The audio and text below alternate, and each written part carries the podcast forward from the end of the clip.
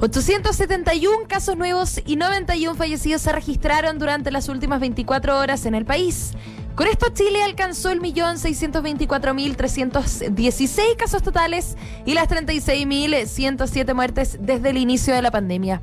En cuanto a la red asistencial, quedan 563 camas críticas disponibles y hasta ahora hay 1.105 hospitalizados por COVID-19. La positividad, en tanto, llegó a 1,48% a nivel nacional y a 2% en la región metropolitana. Por otra parte, el número de casos activos llegó a 6.261 en todo el territorio nacional. El gobernador de la región metropolitana, Claudio Rego, insiste en la necesidad de acelerar la vacunación para cortar el toque de queda y favorecer el trabajo de la industria cultural.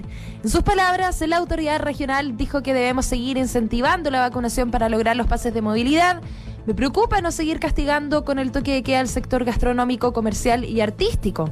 Recordemos que para que la restricción nocturna comience a funcionar a partir de las 0 horas, es decir, dos horas más tarde de lo habitual, la región debe alcanzar el 80% de la población objetivo con su esquema de vacunación completo. De lo contrario, el toque de queda seguirá rigiendo desde las 22 horas. El Servicio de Impuestos Internos informó que ya está habilitada la opción de pedir el préstamo solidario del Estado correspondiente al mes de agosto. Se trata de un beneficio destinado a apoyar a la ciudadanía a enfrentar los efectos de la emergencia sanitaria. ¿Quiénes pueden eh, pedir el préstamo solidario del Estado?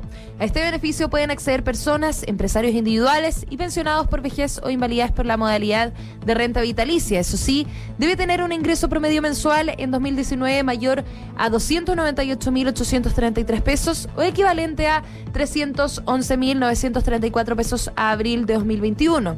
Además de eso, debe registrar una disminución de un 10% o más en los ingresos del segundo semestre de 2020 en comparación con el mismo periodo de 2019. El monto que es posible acceder tiene un límite de hasta los 650 mil pesos.